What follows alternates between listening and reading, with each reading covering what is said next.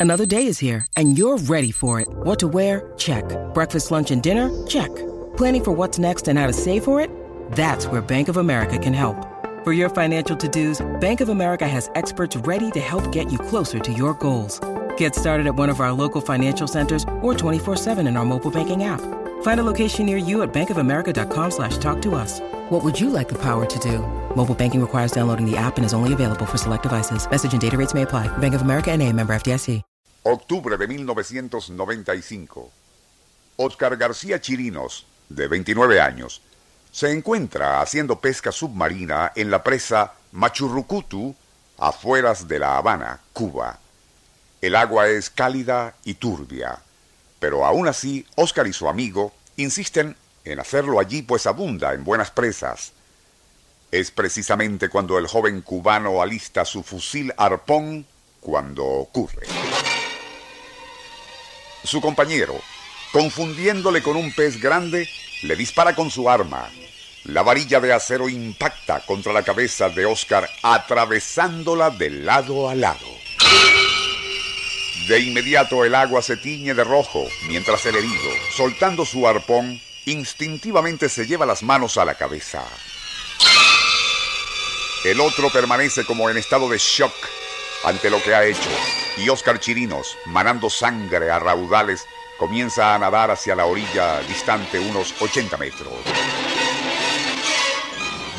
Sujetándose con una mano aquel arpón que había perforado su cabeza y sobresalía unos 25 centímetros por el otro lado, el herido logró llegar a tierra y saliendo hacia la carretera, un camión que providencialmente pasaba por allí le trasladaría hasta el hospital más cercano.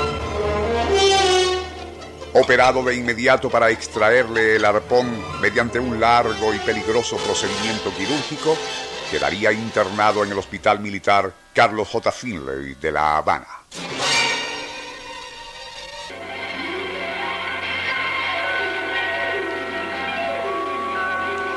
Nuestro insólito universo. Cinco minutos recorriendo nuestro mundo sorprendente.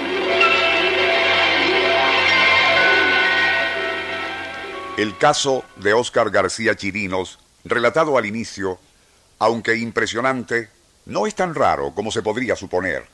Y ya en este programa hemos relatado sucesos similares. Uno no menos increíble fue el del joven Fan Hoa Pham de Mill Park, Australia. En abril de 1989 se encontraba en una playa tratando de calzar un arpón de acero en el fusil de aire comprimido que pensaba usar para pescar. Como aquel vástago metálico no entraba bien hasta el fondo del tubo, el hombre de 33 años intentaría presionarlo valiéndose de una lata de refresco. Ya el arpón casi agarraba en el fondo del cañón cuando aquella lata que Fan utilizaba resbaló.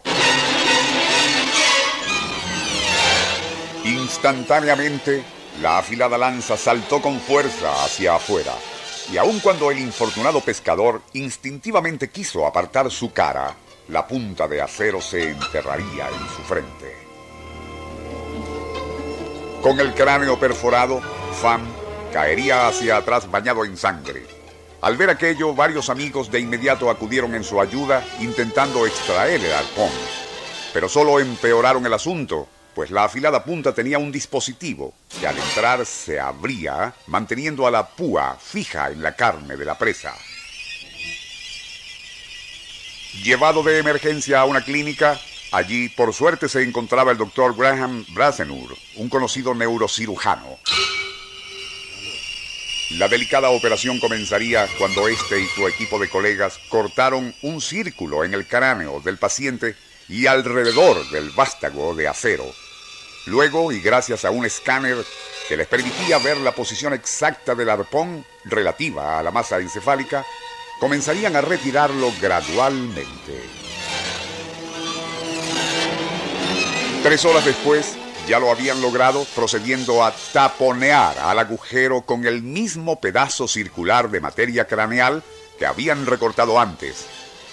Posteriormente, el doctor Brasenur declaró a la prensa que, De haber perforado aquel arpón solo un par de centímetros hacia la derecha o izquierda del sitio donde impactó, el submarinista habría muerto en el acto.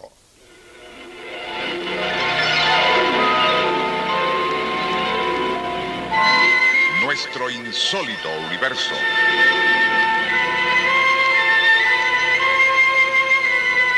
Libreto y dirección Rafael Silva. Operador Francisco Enrique Mijares. Les narró Porfirio Torres.